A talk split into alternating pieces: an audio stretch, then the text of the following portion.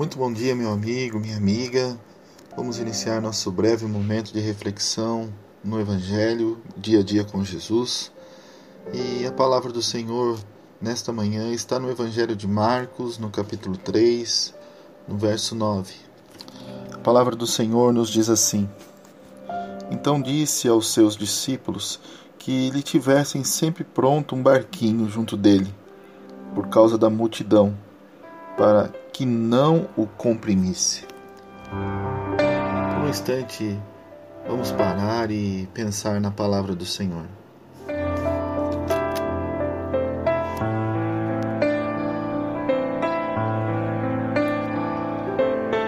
Na fase da popularidade do seu ministério, o Senhor Jesus curava muitas pessoas. E o grande desejo dos doentes e dos aflitos de receberem ajuda estava evidente aqui no texto, no Evangelho. E muitas pessoas se arrojavam a Ele, muitas pessoas se lançavam ao Senhor com o intuito de serem curados. E aqui no Evangelho de Marcos nós vemos que as pessoas praticamente se jogavam sobre o Senhor Tal era a ansiedade dessas pessoas se aproximarem dele.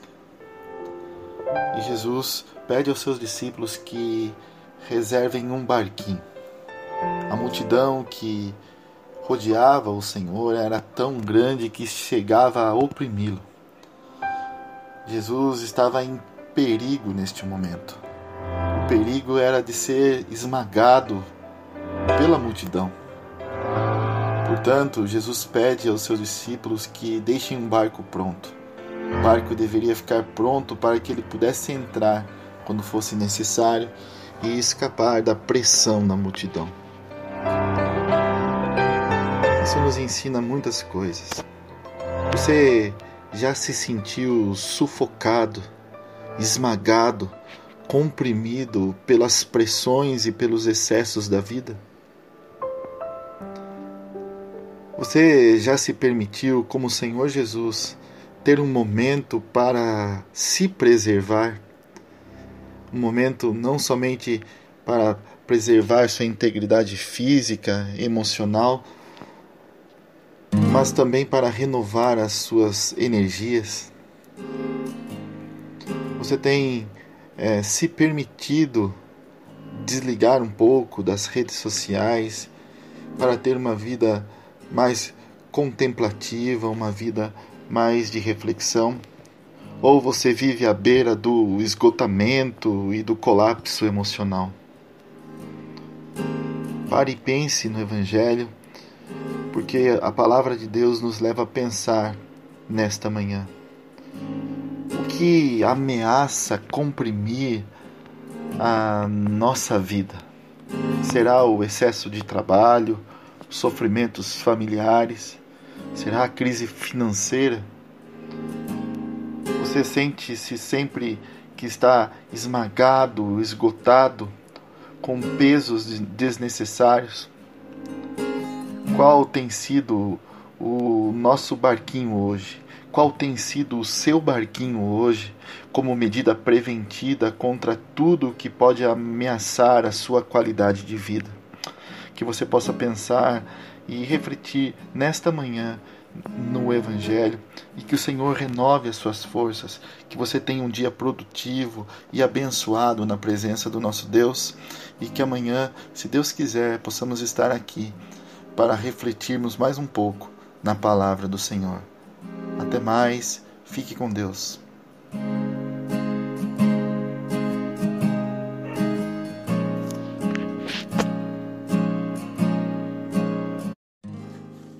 Bom dia, meu amigo e minha amiga. Estamos iniciando o nosso breve momento de reflexão diária no Evangelho e o texto desta manhã está no Evangelho de Marcos, no capítulo 3, no verso 20 e 21. A palavra do Senhor diz assim: Então Jesus foi para casa e outra vez se juntou uma multidão, de tal modo que nem podiam comer.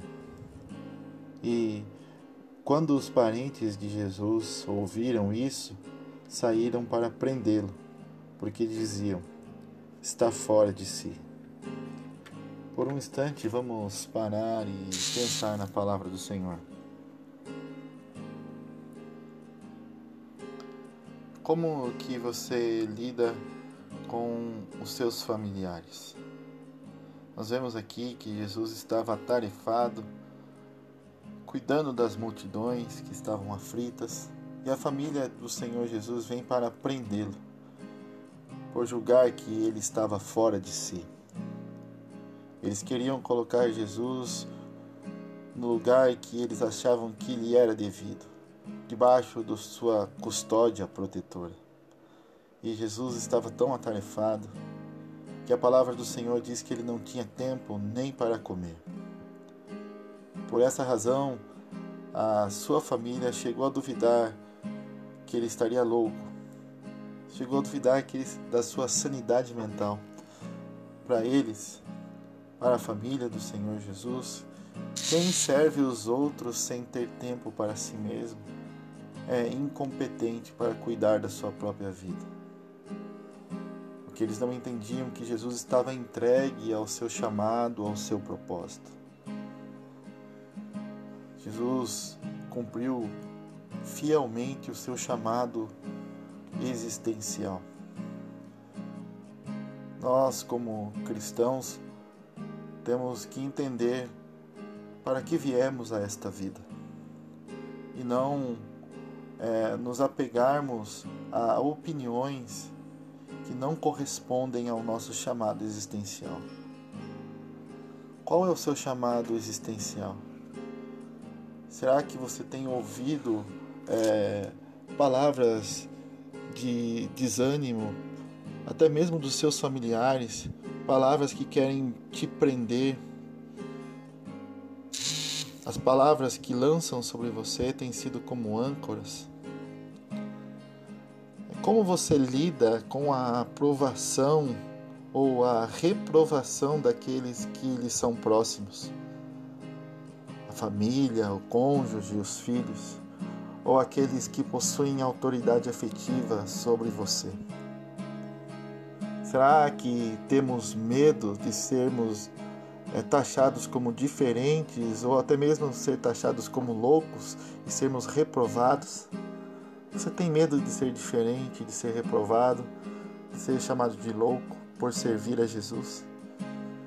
Que nesta manhã o Senhor toque no seu coração, que você não se envergonhe do Evangelho e que você tenha um dia abençoado na presença do Senhor e que amanhã nós possamos nos encontrar aqui, se Deus quiser, para mais um breve momento de reflexão no Evangelho, dia a dia com Jesus. Um forte abraço, fica com Deus e até a próxima.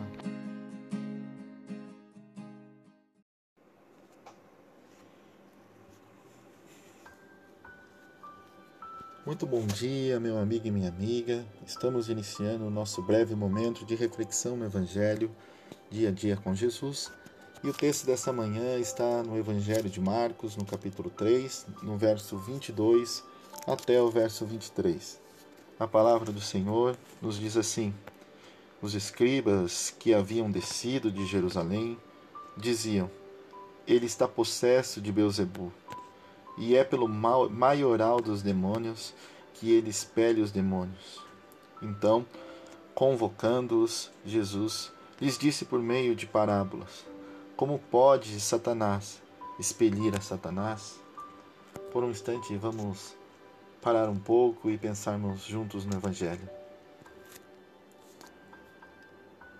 Nós vemos aqui que os escribas eram homens conhecedores da lei, professores da lei. E eles estavam descendo de Jerusalém, que era o lugar de culto. E eles encontram Jesus e acham ali uma ocasião, uma oportunidade excelente para induzir o povo contra Jesus. Eles estavam revestidos de autoridade religiosa para oferecer um diagnóstico espiritual que fosse contrário, que fosse crítico, que fosse amargo sobre a pessoa de Jesus. E a maneira que estes homens encontraram foi diminuir Jesus, ou igualar Jesus às manifestações pagãs e religiosas que existiam na época, comparar Jesus ao próprio Satanás, afirmando que as obras que o Senhor fazia, ele fazia pelo poder do chefe dos demônios. Nós vemos aqui que existia uma cultura já de ódio, uma cultura de cancelamento presente na raiz da religiosidade presente. Nós vemos aqui Jesus sendo alvo desta cultura, desta máquina de difamação. E hoje nós temos também, meus irmãos, no nosso meio, nos nossos dias, nas redes sociais, nos relacionamentos interpessoais, uma máquina de difamação disposta a ser utilizada por todo aquele que alimenta ódio no coração. A cultura do cancelamento está aí, né? de maneira que basta você discordar de uma pessoa que você pode cancelá-la, cancelá-la é, através da difamação, do ódio, do assassinato de reputação. Nós vemos que nós estamos imersos em uma máquina diabólica que destroça corações.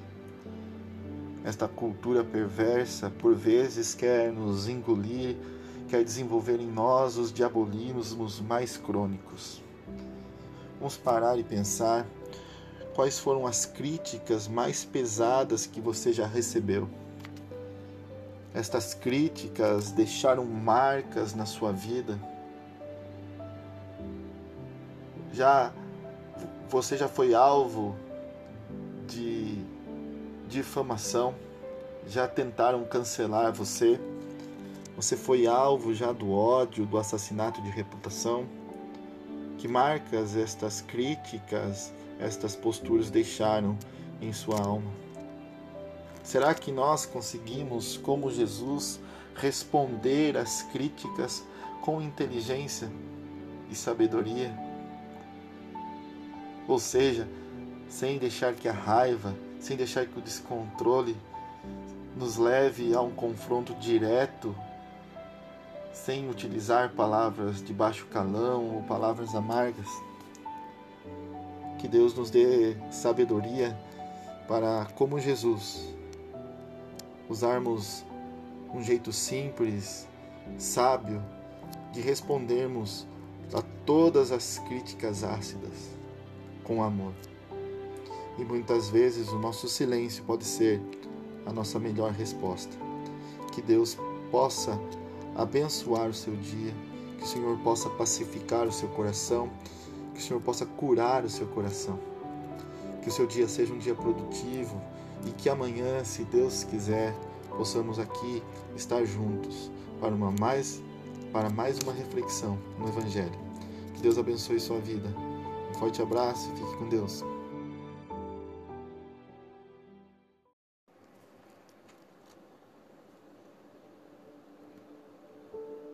Muito bom dia, meu amigo e minha amiga.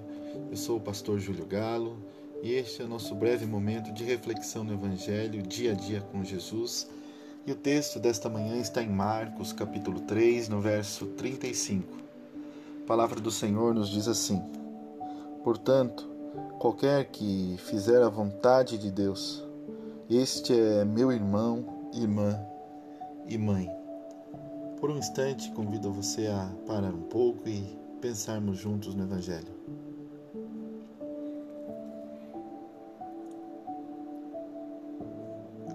No reino de Deus, nós vemos que os verdadeiros parentes não são aqueles ligados por laços de sangue, mas os verdadeiros parentes, irmãos, são aqueles que são ligados por uma relação de fé.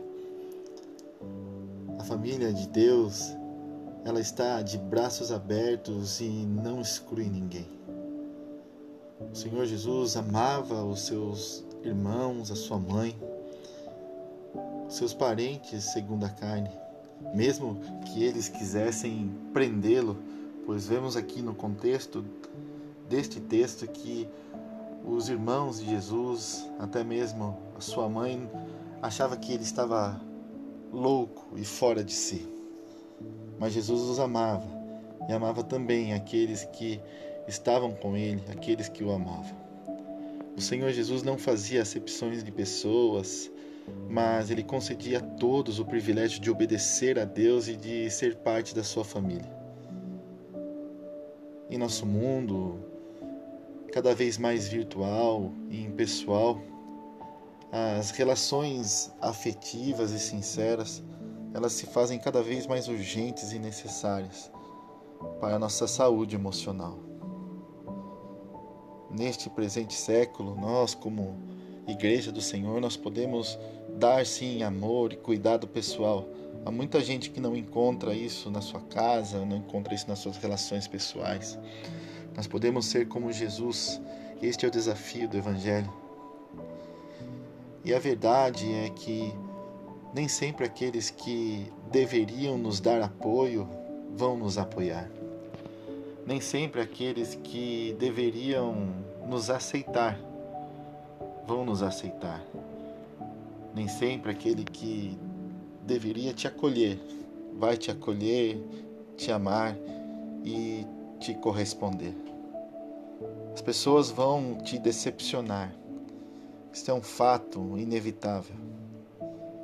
E fazer a vontade de Deus num mundo de contrariedades é caminhar com Jesus. Mesmo quando tudo e todos dizem não é estar junto com Jesus. Fazer a vontade de Deus requer um alinhamento de propósitos, é um estar junto com Jesus, é fazer da vida uma grande celebração. Não por causa da aceitação de A ou B, de Fulano ou de Beltrano, mas porque Jesus te aceita. Mesmo quando o mundo te rejeitar, o Senhor Jesus está de braços abertos. E para pensarmos nesta manhã, será que nossa vida tem sido uma grande celebração, uma vez que somos parte integrante da família de Jesus, sendo nós irmãos ou irmã dele? Que o Senhor abra o seu coração para esta realidade de intimidade que o Senhor quer lhe proporcionar. Que seu dia seja um dia abençoado, um dia produtivo na presença do Senhor e que amanhã, se Deus quiser, nós possamos estar aqui para mais um breve momento de reflexão no Evangelho. Fica com Deus e até a próxima.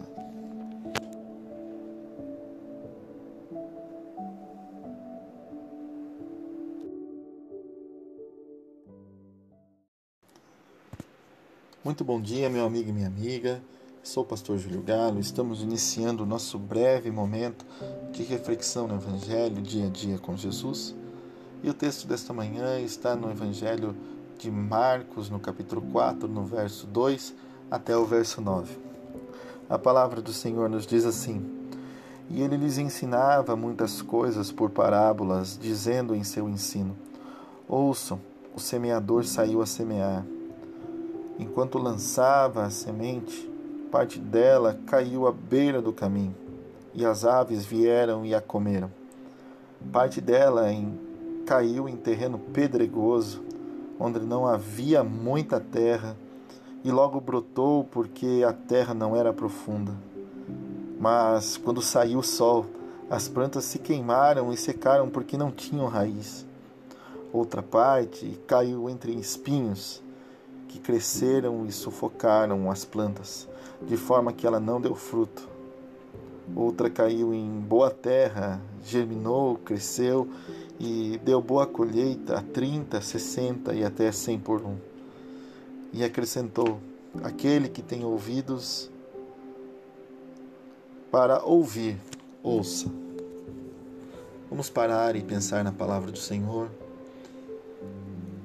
O Senhor Jesus gostava de ensinar por meio de parábolas. As parábolas eram um jeito simples de expressar verdades profundas acerca do reino de Deus em linguagem popular acessível. Nós vemos aqui que o Senhor compara o coração humano a um solo e a palavra de Deus é a semente. Os vários tipos de solos são utilizados aqui para explicar os vários condicionamentos do coração humano. O pecado é devastador e condiciona o coração humano de uma maneira desfavorável ao seu crescimento. E aqui nós vemos o Senhor Jesus nos dar exemplos de condicionamentos que são impostos a muitos corações. O primeiro coração que nós vemos aqui é o coração endurecido. Pessoas de coração endurecido são aquelas que se brindam para acolher a palavra de Deus, se fecham, são impenetráveis. E a estas o Senhor Jesus diz que as aves vêm e comem a semente.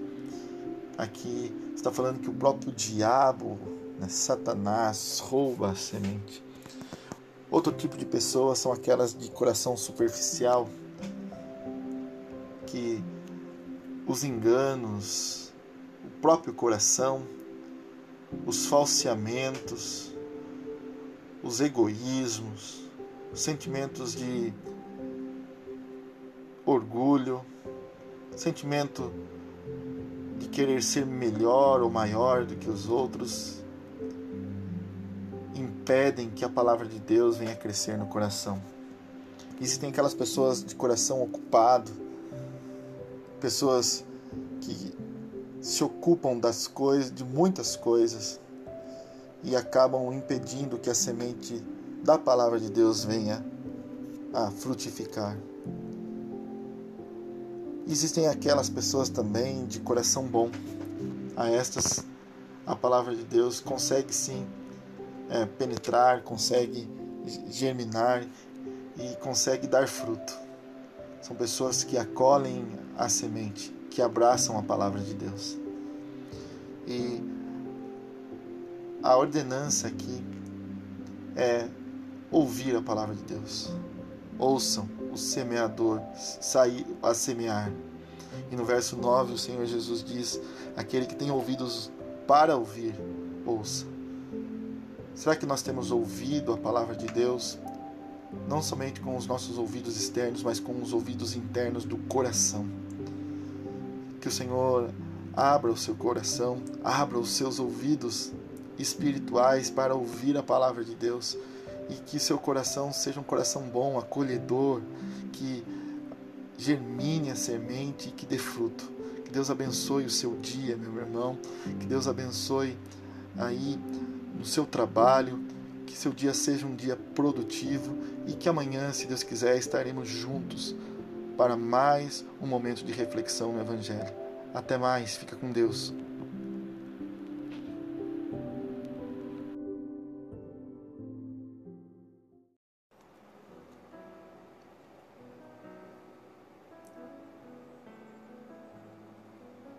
Muito bom dia, meu amigo e minha amiga. Sou o pastor Júlio Galo. Estamos iniciando o nosso breve momento de reflexão no Evangelho, dia a dia com Jesus. E o texto desta manhã está no Evangelho de Marcos, no capítulo 4, no verso 14. A palavra do Senhor diz assim: O semeador semeia a palavra. Por um instante, vamos parar e pensar na palavra do Senhor.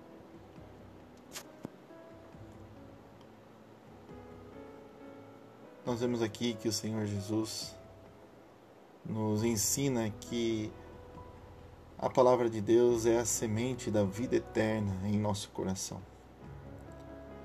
Ante esta verdade profunda do Evangelho, só nos resta pararmos e pensarmos um pouco. Será que o Evangelho tem sido a semente eterna que caiu no nosso coração?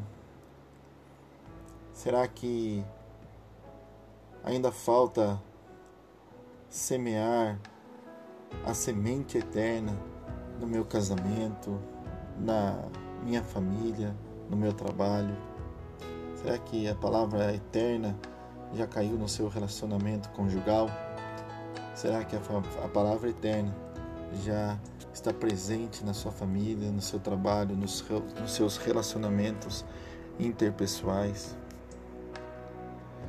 E também como semeadores desta palavra eterna?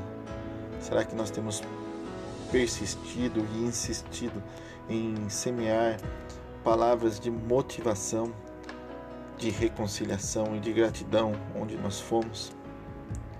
Por um instante, convido você a parar um pouco e orar neste momento. Senhor Jesus, que o Senhor possa fazer, Pai, com que a tua palavra, que é semente de vida, caia, Senhor, no meu coração e no coração dos meus amigos e amigas que me ouvem. Que se por acaso, Senhor, esta palavra não caiu ainda nos nossos casamentos, nos nossos relacionamentos familiares, nossos relacionamentos profissionais, interpessoais, relacionamentos de amizade. Nós pedimos que a palavra da vida, a palavra que dá novo sentido, venha cair. E não nos deixe, Senhor Jesus, desistirmos, Senhor Jesus, de semear, Senhor, a boa palavra em um mundo, Senhor, onde existe somente palavras de destruição. Mas nos torna, Senhor, semeadores da tua palavra, persistentes em semear, Senhor, palavras de motivação e de reconciliação, de gratidão onde nós formos. Guarda o nosso coração em Ti. É que eu te peço em nome de Jesus. Amém. Que Deus abençoe seu coração, meu amigo e minha amiga, e que possamos, na próxima reflexão, estarmos juntos. Que Deus abençoe, que você tenha um dia abençoado. Um forte abraço.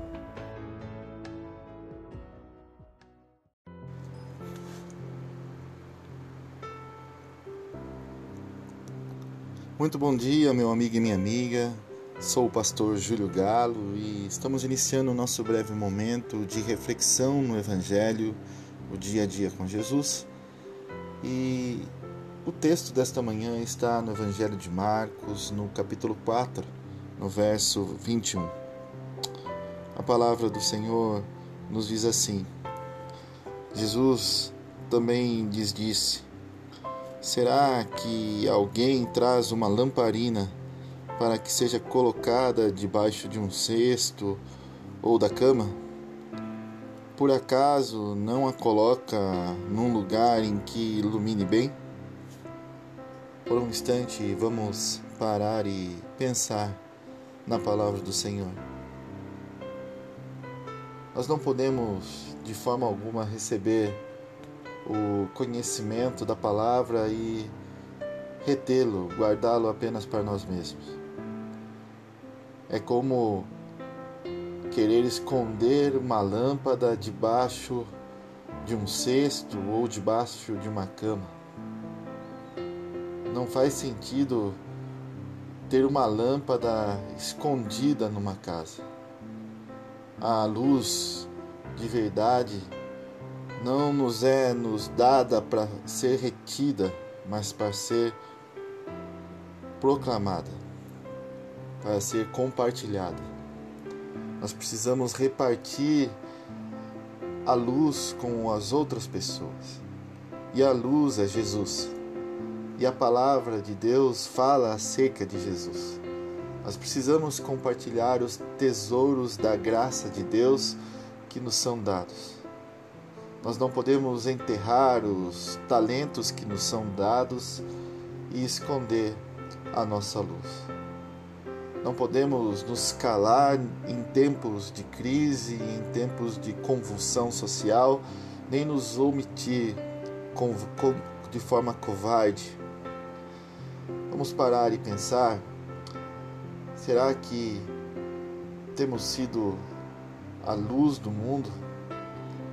Será que temos guardado a palavra do Senhor no nosso coração?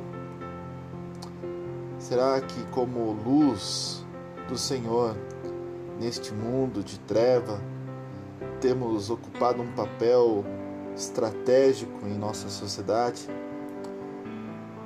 Ou ao invés de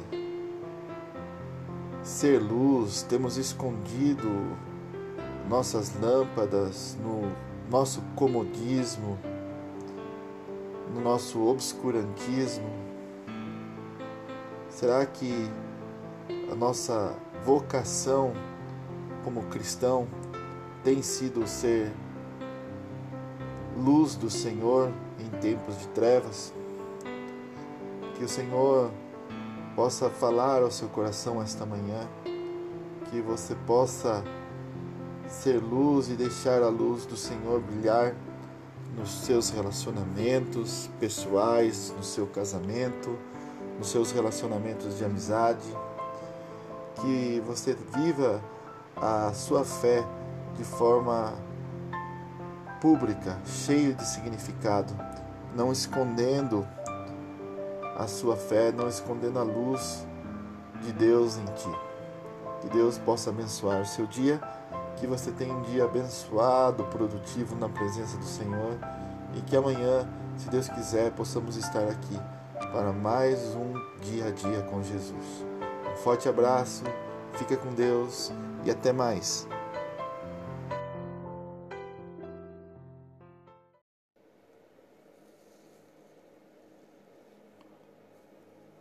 Muito bom dia, meu amigo e minha amiga. Eu sou o pastor Júlio Galo. Estamos iniciando nosso breve momento de reflexão no Evangelho dia a dia com Jesus. E o texto desta manhã está no Evangelho de Marcos, no capítulo 4, do verso 26 até o verso 29. A palavra do Senhor nos diz assim: Disse Jesus: O reino de Deus é assim como se um homem lançasse a semente à terra, depois dormisse e se levantasse de noite e de dia, e a semente germinasse e crescesse, não sabendo ele como. A terra por si mesma frutifica, primeiro a erva, depois a espiga e por fim o grão cheio na espiga. E quando o fruto já está maduro, logo se lhe mete a foice, porque é chegada a ceifa. Por um instante vamos pensar juntos na palavra do Senhor.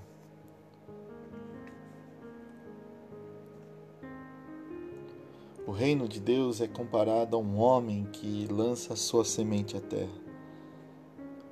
Nós vemos aqui que a figura da semente é extremamente importante para a nossa reflexão. A semente significa a palavra de Deus. A palavra de Deus, como semente, ela cresce automaticamente. Assim como a semente na terra revela o seu poder, e dentro da semente já está incubado todo o potencial de uma árvore frondosa. O semeador, quando olha para o campo, logo após semear, não vê evidência de crescimento. Entretanto, logo após um tempo, alguns dias, ele vê crescendo já os primeiros ramos e ele sabe que está próximo à colheita. No reino de Deus também é assim. O Espírito de Deus está trabalhando poderosamente no meu e no seu coração em conexão com a palavra. Nós vemos aqui que quando o semeador estava dormindo, a semente estava crescendo. E também é verdade que quando menos nós percebemos a palavra de Deus está agindo no nosso coração de forma secreta, poderosa, constante e eficaz, nos preparando para o dia da colheita.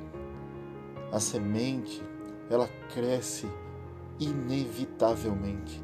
Ninguém pode neutralizar uma semente que está destinada a crescer. Ela é vitoriosa, assim como uma árvore, no, quando, quando ela está crescendo, ela rompe até mesmo o cimento mais duro. Assim é o poder da semente. O apóstolo Paulo Lá em Filipenses, no capítulo 1, no verso 6, disse que aquele que começou a boa, boa obra em nós há de completá-la até o dia do Senhor Jesus. O reino de Deus não conhece derrotas, o reino de Deus é invencível. Deus há de cumprir o seu propósito em nossas vidas. A semente da palavra de Deus, assim como a semente natural, ela cresce gradualmente, passo a passo. Como eu já disse, uma pequena semente, ela tem dentro de si o potencial de ser uma grande árvore.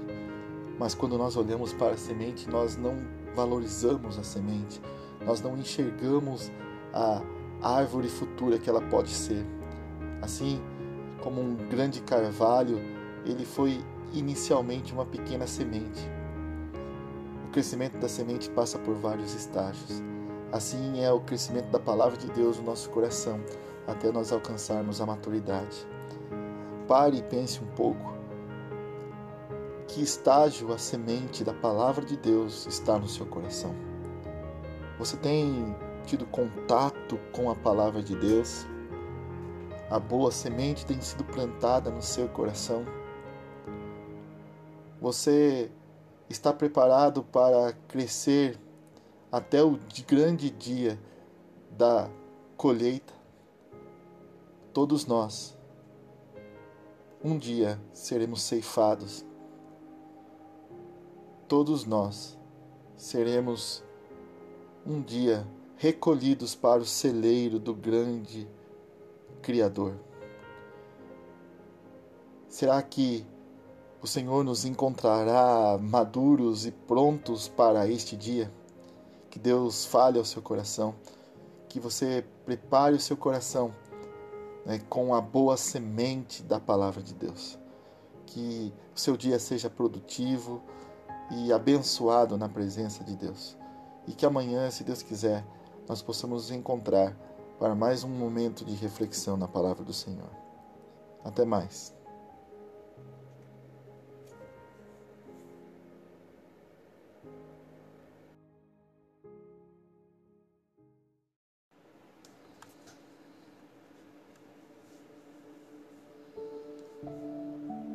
Muito bom dia, meu amigo e minha amiga.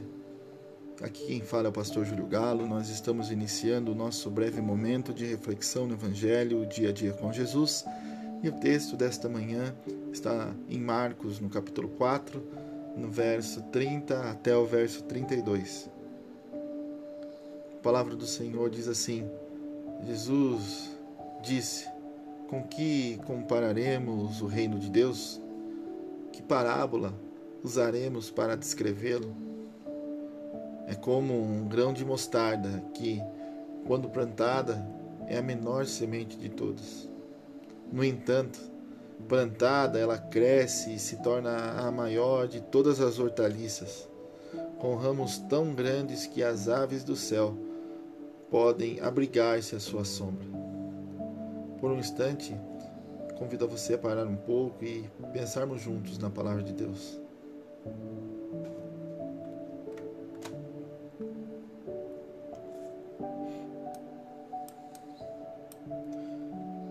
Nós vemos aqui o Senhor Jesus nos ensinando acerca da essência do reino. Em primeiro lugar, nós vemos que o reino de Deus é comparado com uma semente de mostarda. A semente de mostarda nos ensina aquilo que é insignificante, aquilo que é imperceptível ao olho do homem. O reino de Deus também nos chega de forma imperceptível, chega de forma simples. O reino de Deus chegou até nós com um bebê deitado na manjedoura. Jesus nasceu numa família pobre, numa cidade pobre, cresceu como um carpinteiro pobre e ele não tinha onde reclinar a cabeça. Os apóstolos os discípulos de Jesus eram homens iletrados. Nosso Messias ele foi entregue na mão de homens para ser preso, torturado e crucificado entre dois criminosos. Os próprios discípulos do Senhor o abandonaram no momento chave, na hora H. A mensagem da cruz tem sido escândalo para os judeus e tem sido loucura para os gentios. Em todas as coisas, o reino de Deus é visto com fraqueza pelo mundo. Se para nós a mensagem da cruz significa vitória, para o mundo a cruz é uma grande contradição, é um símbolo de derrota, de vergonha. Em segundo lugar, nós aprendemos aqui que o os grandes resultados, eles se desenvolvem a partir de pequenos recomeços ou pequenos começos. Os grandes rios, eles surgem de pequenas nascentes de água. O carvalho, forte, alto, frondoso, ele nasce de uma pequena semente. O Senhor, nosso Deus, nos enxerga de uma forma única, de uma forma que nem nós mesmos nos enxergamos. O Senhor consegue ver o potencial que está incubado dentro de nós através do Espírito Santo. Ele enxerga uma mãe de família naquela que tem um passado de prostituição. Ele enxerga um pai de família naquele que está é, deitado no chão, ali, sofrendo pelo uso das drogas.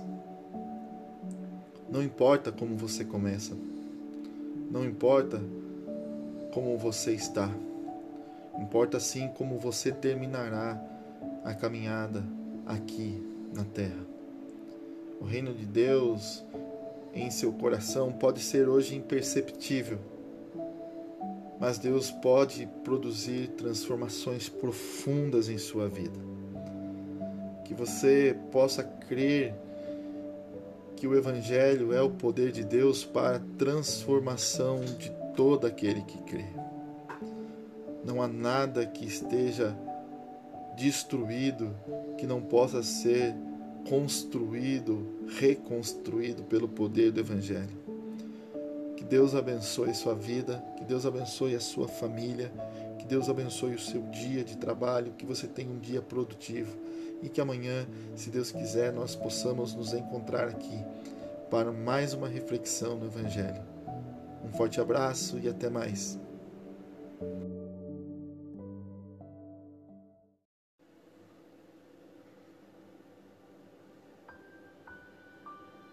Muito bom dia, meu amigo e minha amiga.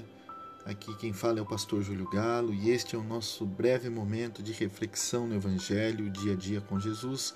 E o texto desta manhã está no Evangelho de Marcos, no capítulo 4, no verso 37 até o verso 40. A palavra de Deus nos diz assim: que logo uma forte tempestade se levantou, as ondas arrebentavam sobre o barco que começou-se a encher de água. Jesus dormia na parte de trás do barco, com a cabeça numa almofada. Os discípulos o acordaram, dizendo: Mestre, vamos morrer, o Senhor não se importa. Jesus despertou, repreendeu o vento e disse ao mar: Silêncio, aquieta-te. E de repente, o vento parou e houve grande calmaria.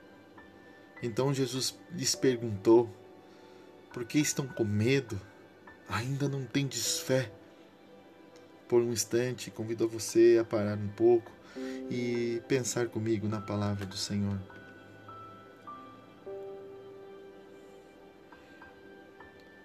Neste cenário, nós vemos Jesus em meia tempestade junto com os seus discípulos.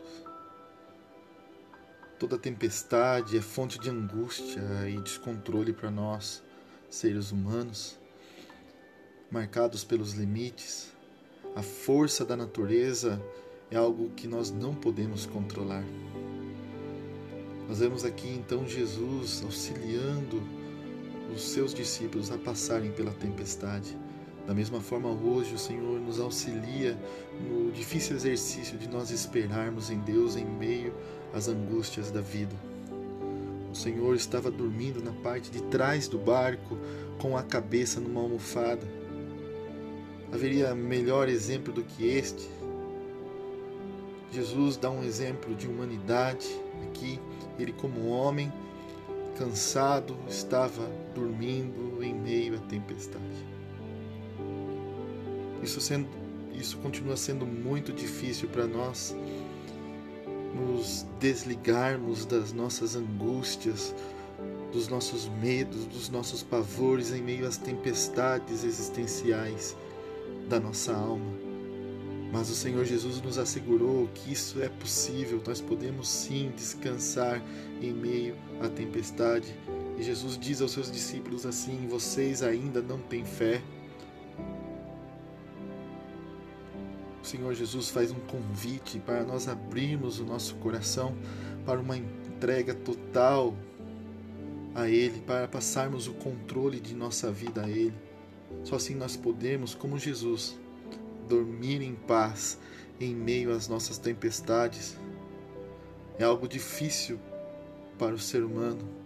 Não é fácil manter a calma em meio às angústias da vida. Mas em Deus, com o auxílio do Senhor Jesus, é possível. Isso é acessível a nós através da ação do Espírito Santo. E quando nós cremos que o Senhor Jesus é aquele que manda até os ventos e as ondas cessarem, nós podemos descansar. Os discípulos se assustaram porque a tempestade ameaçava destruí-los. O pavor da morte estava tomando o coração de todos. E parecia que Jesus não dava conta, nem se preocupava com o que acontecia. O barulho das tempestades, daquela tempestade, era amedrontador. Da mesma forma que, os, que o barulho, que a tempestade que se abate sobre os nossos corações faz com que tenhamos medo, faz com que nosso coração se encha de ansiedade. Para qualquer dificuldade, nós teremos sempre duas opções: nos preocuparmos e supormos que Jesus não se importa conosco, ou resistirmos ao medo e pormos a nossa confiança em Cristo Jesus que está no barco da nossa existência. Quando o pânico querer dominar o seu coração, lembre-se que Jesus está no barco da sua vida. Confesse a sua necessidade a Ele, confie nele e Ele cuidará de ti. Muitas pessoas questionam por que Deus permite que as tempestades venham e solapem as nossas vidas. O que a palavra de Deus nos ensina é que Jesus está conosco no meio das tempestades. Ele não nos livra das tempestades, mas nos livra no meio da tempestade, assim como ele estava na fornalha junto com Daniel e os seus amigos. Nós temos que crer que a bondade de Deus está conosco no meio das tempestades da vida. Deus não é malvado por permitir tempestades em nossas vidas. As tempestades são extremamente pedagógicas. É como se Deus, como um bom professor, estivesse nos ensinando e nós, muitas vezes, como alunos insensíveis, perguntamos: Mas por que Deus? E Deus entende os nossos porquês. Mas mais importante do que nós obtermos respostas prontas de Deus é aprendermos a conviver com as perguntas da vida. Será que em meio às tempestades nós conseguimos nos desvencilhar do pânico, do pavor da morte, da desesperança? Será que em meio às dificuldades da vida, das tempestades, conseguimos olhar para Jesus e clamarmos a Ele, Senhor, o Senhor não se importa conosco? Que Deus abençoe o seu dia, que o seu dia seja um dia abençoado na presença do nosso Deus. Que o Senhor lhe dê um dia produtivo, cheio de esperança e que o Senhor lhe fortaleça para que você possa enfrentar todas as tempestades que você tenha que passar. Um forte abraço, fica com Deus, até a próxima.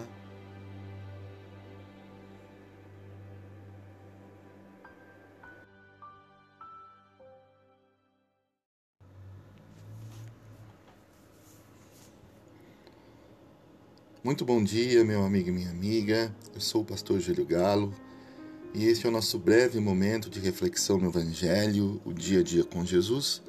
E o texto desta manhã está no Evangelho de Marcos, no capítulo 5, no verso 18 e 19. A palavra do Senhor nos diz assim: Quando Jesus entrava no barco, o homem que tinha sido possuído por demônios implorou para ir com ele. Jesus, porém, não permitiu e disse: Volte para sua casa e para sua família e conte-lhes tudo o que o Senhor fez por você e como ele foi misericordioso. Por um instante, convido a você a parar um pouco e pensarmos juntos na palavra do Senhor.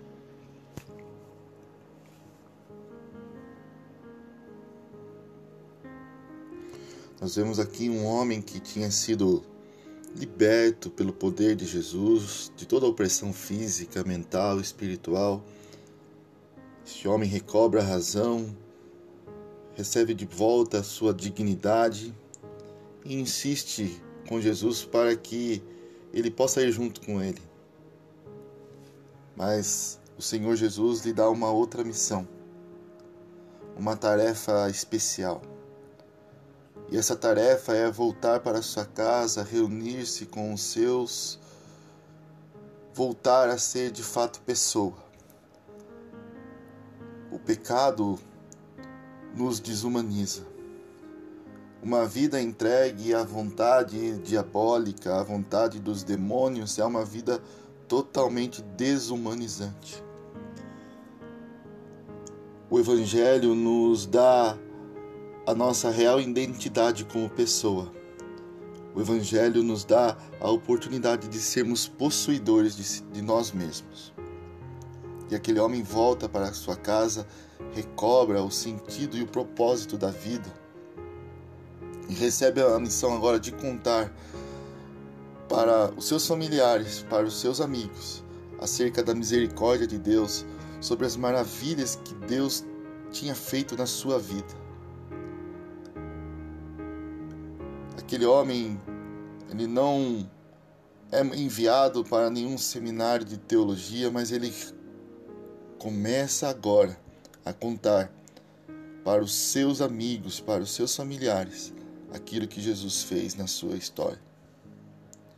A nossa casa deve ser o nosso primeiro campo missionário. A nossa sala deve ser o nosso primeiro púlpito a família de, de, daquele homem sabia como ele era e sabia o que, o que tinha acontecido com ele. E agora ela precisava conhecer a profunda mudança que Jesus fez no coração dele. Nós nunca estaremos credenciados a falar de Jesus para os que estão de fora, se nós não testemunharmos para os que estão na nossa própria família.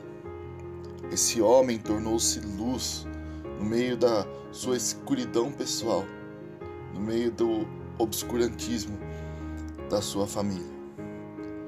Que nós possamos falar de Jesus, mas falar de Jesus principalmente aos que são da nossa família. Como você tem tratado as pessoas da sua família? Como você tem tratado seu cônjuge? Como você tem tratado sua esposa, seu marido? Como você tem tratado seus filhos? Você tem falado de Jesus para eles? Que hoje seja a oportunidade única para você falar de Jesus. Nós não sabemos quanto tempo teremos, mas sabemos que a nossa missão especial é falarmos da misericórdia de Deus. Se você não conhece a misericórdia de Jesus, convido você a falar com Ele, orar e ler a palavra de Deus. Que Deus abençoe o seu dia, que seu dia seja um dia produtivo na presença do nosso Deus. E que amanhã, se Deus quiser, estaremos aqui juntos novamente para mais um dia a dia com Jesus. Que Deus abençoe a sua vida.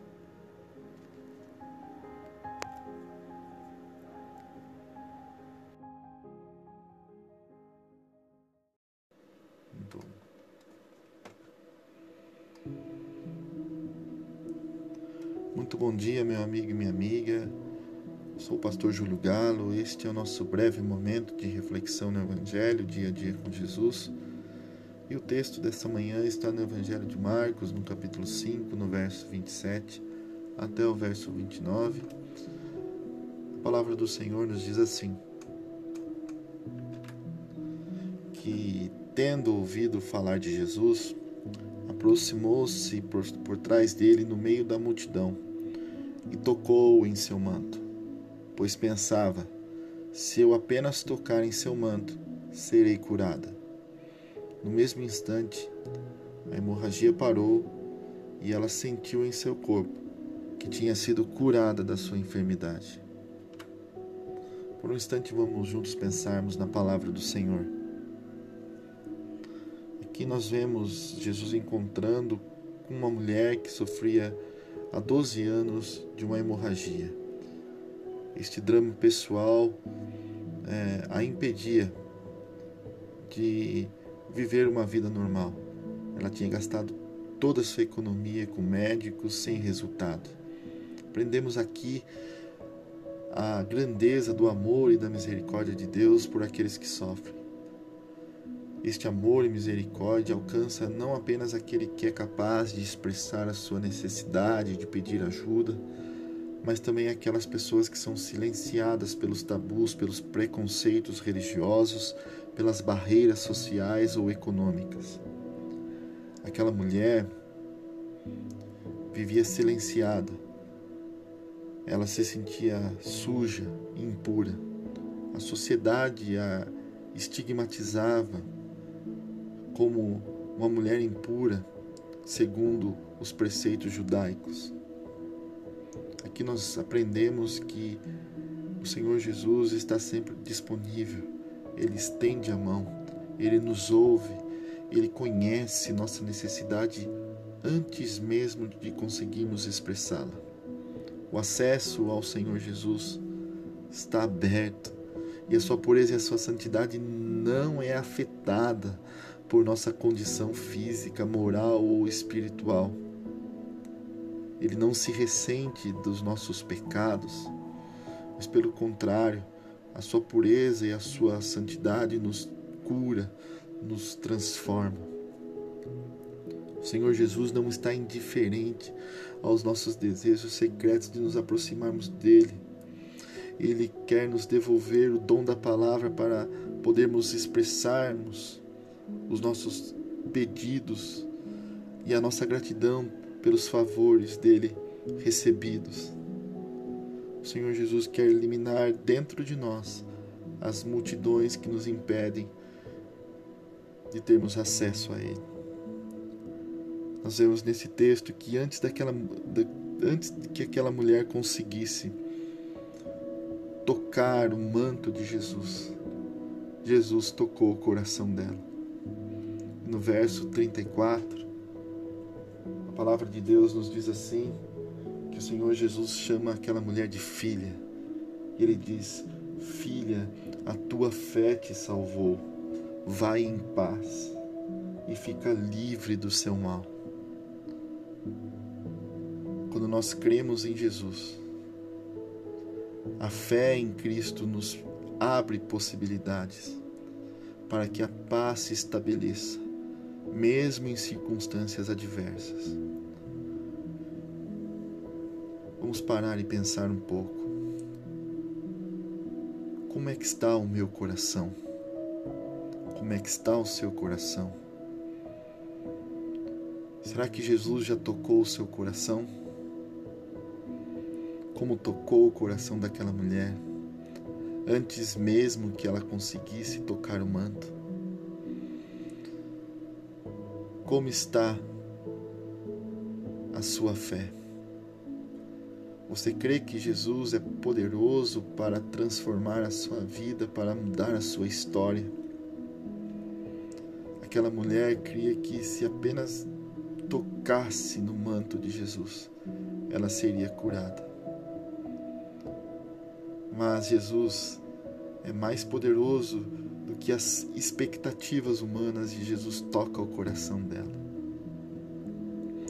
Que Deus abençoe o seu dia, que você possa refletir na palavra do Senhor e que o Senhor Jesus possa tocar no íntimo do seu ser e não importa qual é o problema que você esteja passando, não importa qual é a sua enfermidade, Cristo é poderoso para fazer muito mais daquilo que nós pensamos e pedimos que seu dia seja um dia produtivo e que amanhã seja um dia de esperança para você e que, se Deus quiser, possamos estar juntos para mais um breve momento de reflexão no Evangelho.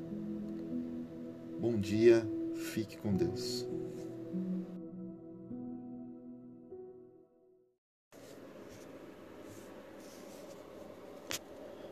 Muito bom dia, meu amigo e minha amiga. Sou o pastor Júlio Galo e este é o nosso breve momento de reflexão no Evangelho dia a dia com Jesus. E o texto desta manhã está no Evangelho de Marcos, no capítulo 6, no verso 31 até o verso 34. A palavra do Senhor nos diz assim: que havia muita gente indo e vindo a ponto de eles não terem tempo para comer. Jesus lhes disse: Venham comigo para um lugar deserto e descansem um pouco. Assim, eles se afastaram num barco para um lugar deserto. Mas muitos dos que os viram retirar-se, tendo-os reconhecido, correram a pé de todas as cidades e chegaram lá antes deles. Quando Jesus saiu do barco e viu uma grande multidão, teve compaixão deles, porque eram como ovelhas sem pastor. Então começou a ensinar-lhes muitas coisas. Por um instante, vamos parar um pouco e pensarmos juntos na palavra do Senhor.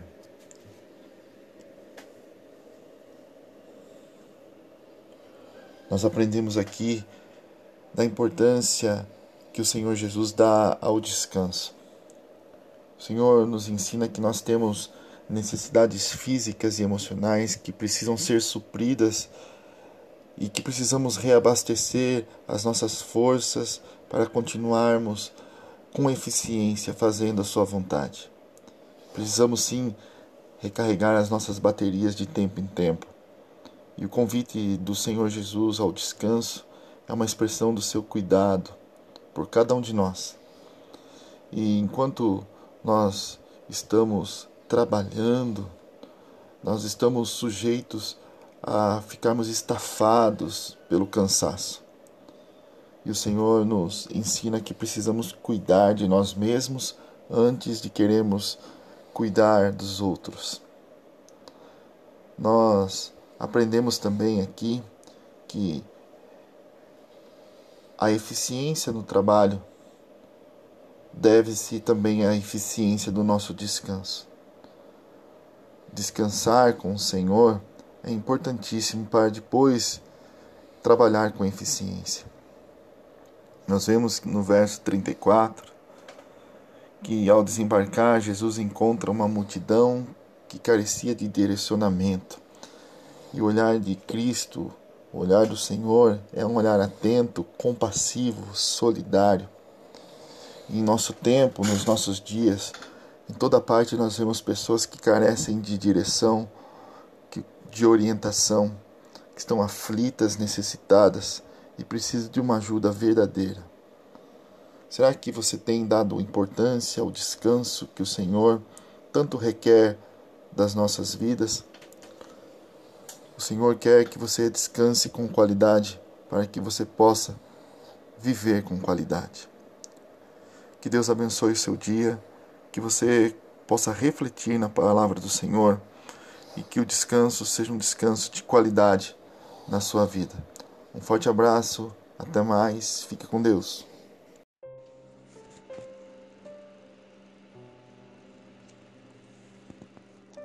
Muito bom dia, meu amigo e minha amiga.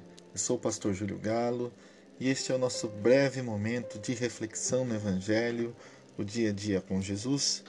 E o texto desta manhã está no Evangelho de Marcos, no capítulo 6, no verso 41. A palavra do Senhor nos diz assim: que Jesus tomou os cinco pães e os dois peixes, olhou para o céu e os abençoou. Então, à medida que ia partindo os pães, entregava-os aos discípulos para que os distribuíssem ao povo. Também dividiu os peixes para que todos recebessem uma porção.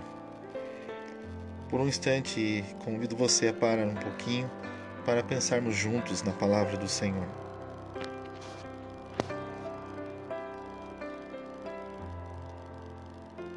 Neste texto, nós aprendemos a economia de Jesus.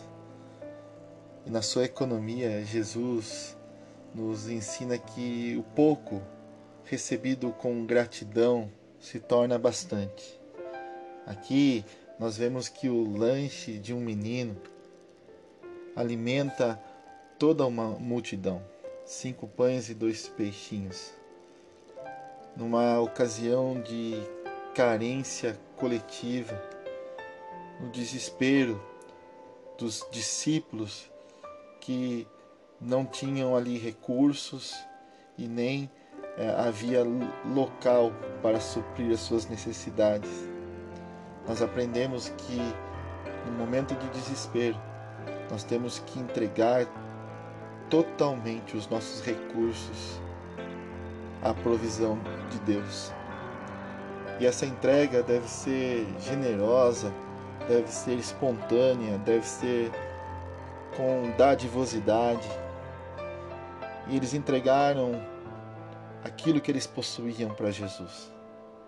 E a palavra nos diz que eles ficaram satisfeitos.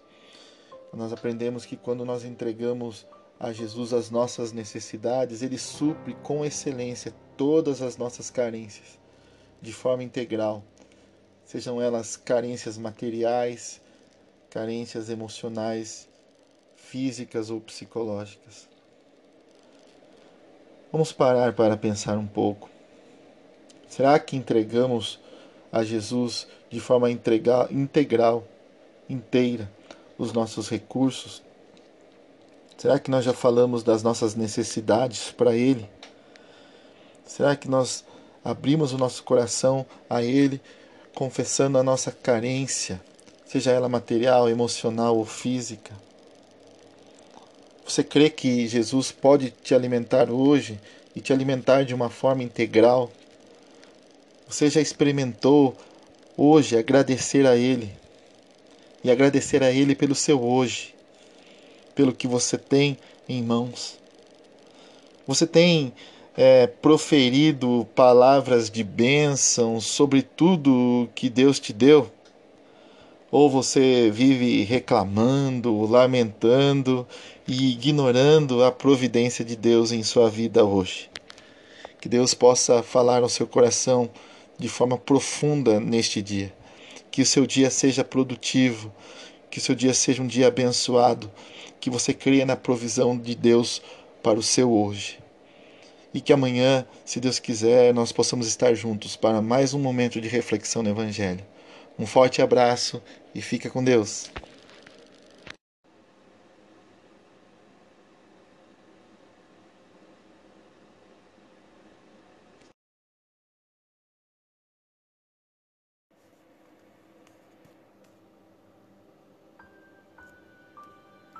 Muito bom dia, meu amigo e minha amiga. Eu sou o pastor Júlio Galo e este é o nosso breve momento de reflexão no Evangelho dia a dia com Jesus e o texto dessa manhã está no Evangelho de Marcos, no capítulo 6, versos 45 e 46.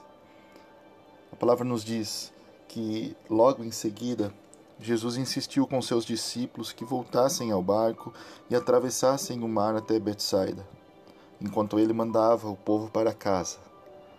Depois de se despedir de todos, subiu sozinho ao monte para orar. Por um instante vamos parar e pensarmos juntos na palavra do Senhor.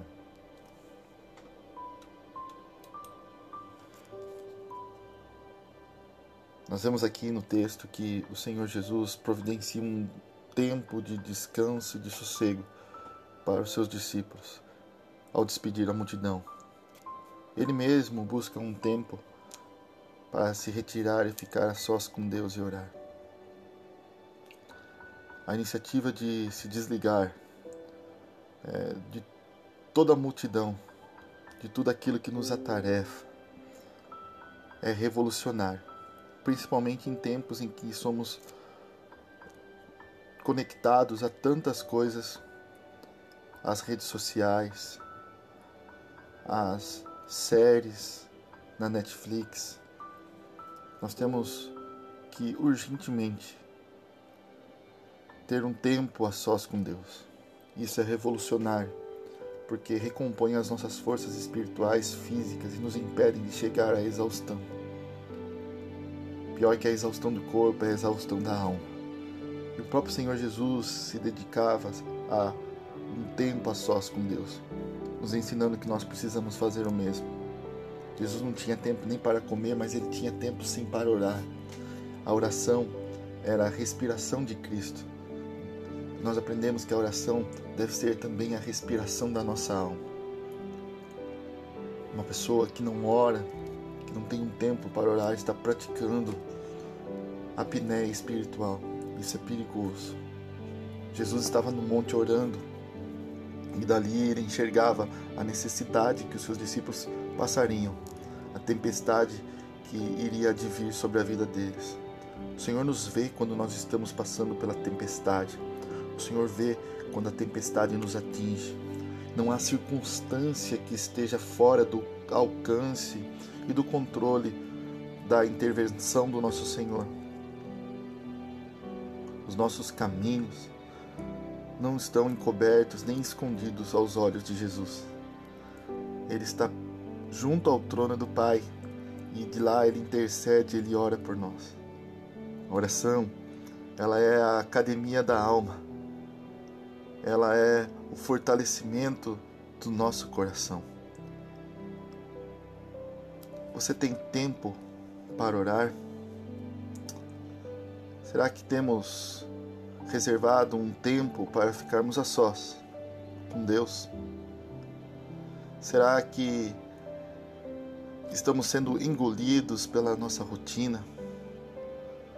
Será que não ficamos um tempo sem estarmos entretidos? Será que o nosso tempo de descanso tem sido improdutivo? Que Deus nos ajude nesta manhã a investirmos um tempo para conversarmos com Ele. Que Deus fale profundamente essa manhã ao seu coração que você tenha um dia abençoado e produtivo na presença do Senhor. Que você possa ter um momento para se dedicar à oração, para que você não entre em exaustão, exaustão da alma. Que amanhã possamos estar juntos em mais um momento de reflexão no Evangelho. Um forte abraço e fica com Deus.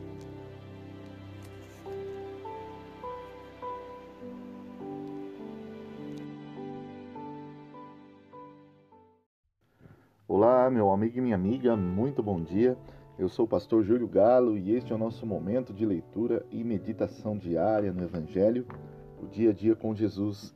E o texto de hoje está no Evangelho de Mateus, no capítulo 1, no verso 24 até o verso 25.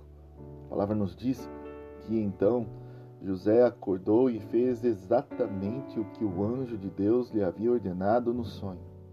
Casou-se com Maria Entretanto, não consumou o casamento enquanto ela não teve o menino, a quem chamou Jesus.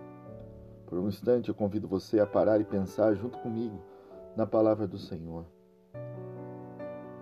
José teve um sonho e deu crédito ao sonho.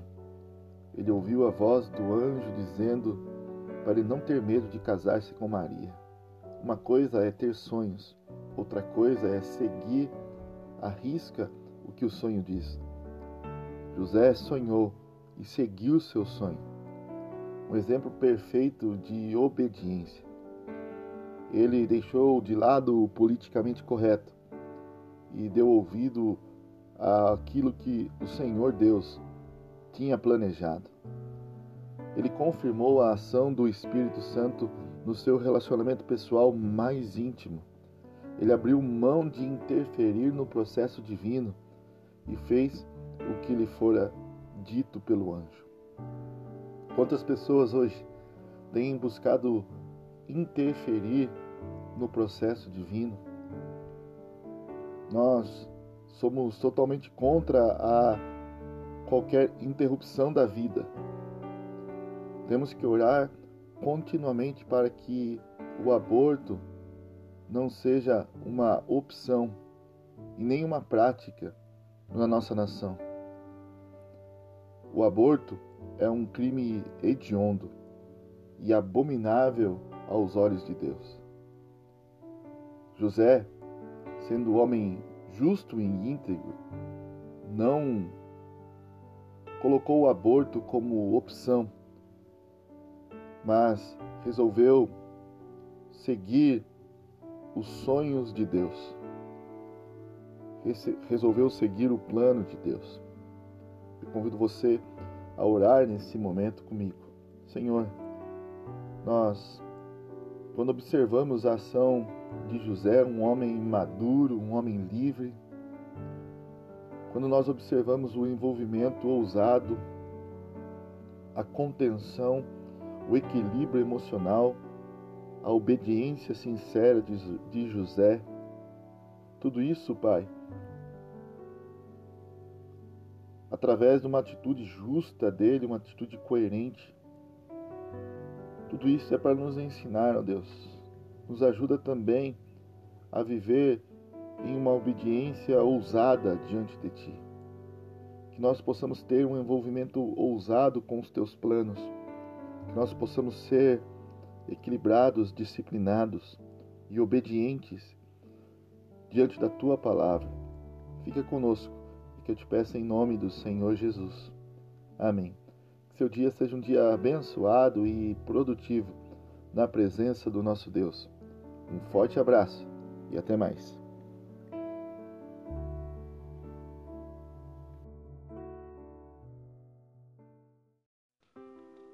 Olá, meu amigo e minha amiga, eu sou o pastor Júlio Galo e este é o nosso momento de leitura e meditação diária no Evangelho Dia a Dia com Jesus. E o texto de hoje está no Evangelho de Mateus, no capítulo 2, nos versos 1 ao 2.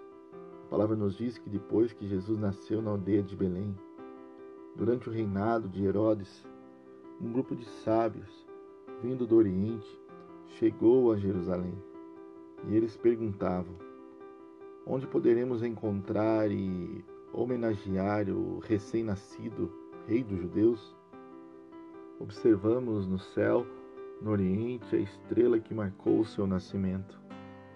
Fizemos esta peregrinação para adorá-lo. Por um instante, eu convido você a parar e pensar junto comigo na palavra do Senhor. Nós vemos que o nascimento do Senhor Jesus o Rei dos Reis. Mobilizou homens, mobilizou reis, mobilizou sábios que saíram de terras distantes para vir adorá-lo. Mobilizou também governadores impiedosos, gananciosos, que temiam por ter o seu governo relativizado. Aqui nós vemos que os sábios vindos do Oriente eles eram especialistas no movimento das estrelas e em sinais nos céus.